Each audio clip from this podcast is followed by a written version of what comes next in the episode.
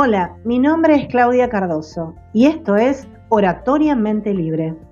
Les cuento que el contenido de este podcast es acerca de la oratoria y su utilidad en la comunicación, tanto en el aspecto social como en el familiar, profesional y por supuesto en el ámbito público.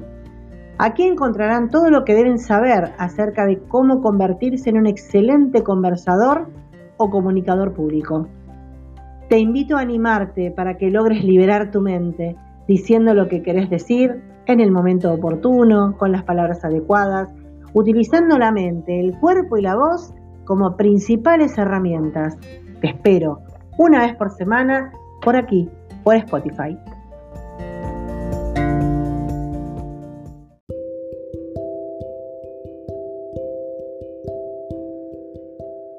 En este episodio me voy a referir a la comunicación no verbal. Específicamente vamos a hablar de la mirada y cómo la mirada es el primer contacto que tenemos con la otra persona en la comunicación.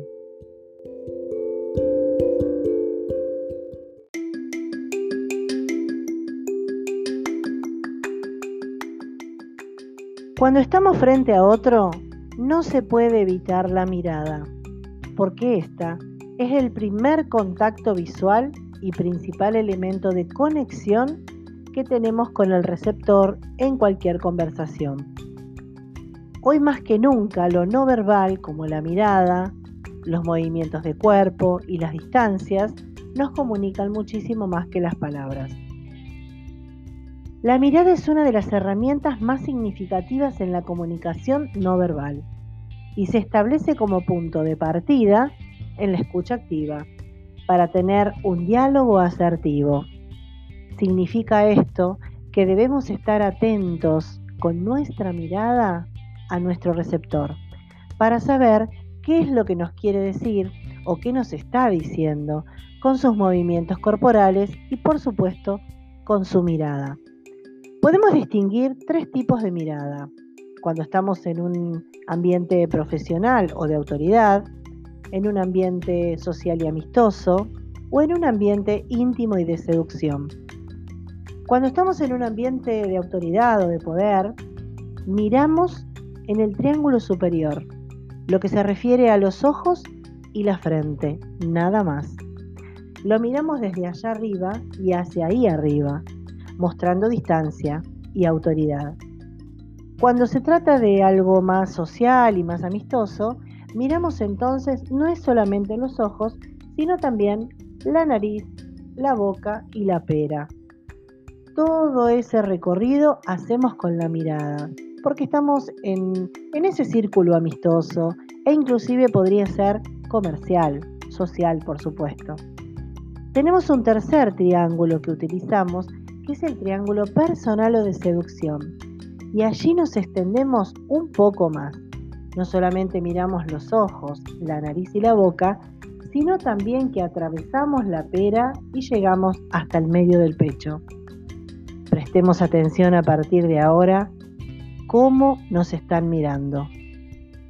Pero por supuesto que hay una tercera mirada y es la mirada que tiene un orador hacia su público. Y a eso nos vamos a referir en breve.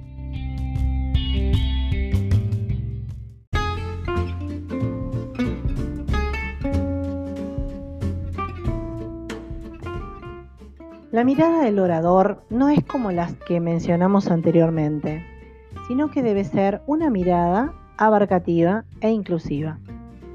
Cada espectador debe sentir que el orador le está hablando a él, que le está diciendo algo porque lo está observando y entonces le adivinó el pensamiento.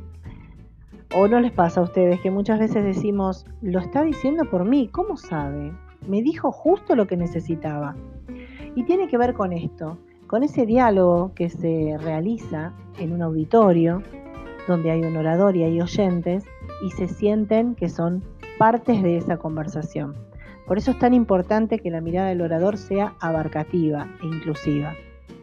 Cuando estamos detrás de una máquina, eh, también estamos observando qué cosa. En realidad estamos mirando la cámara como oradores, pero quien recibe la información quien está mirando al orador cree que lo está mirando a él.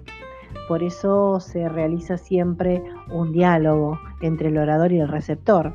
Nunca es un monólogo. Aun cuando sean 400 personas, cada uno de los participantes tiene que sentir que está incluida en esa charla. Los dejo con esto entonces para que se den cuenta que no hay que mirar un punto fijo, no hay que mirar a algunas personas, sino que tenemos que incluir a todos con esa mirada.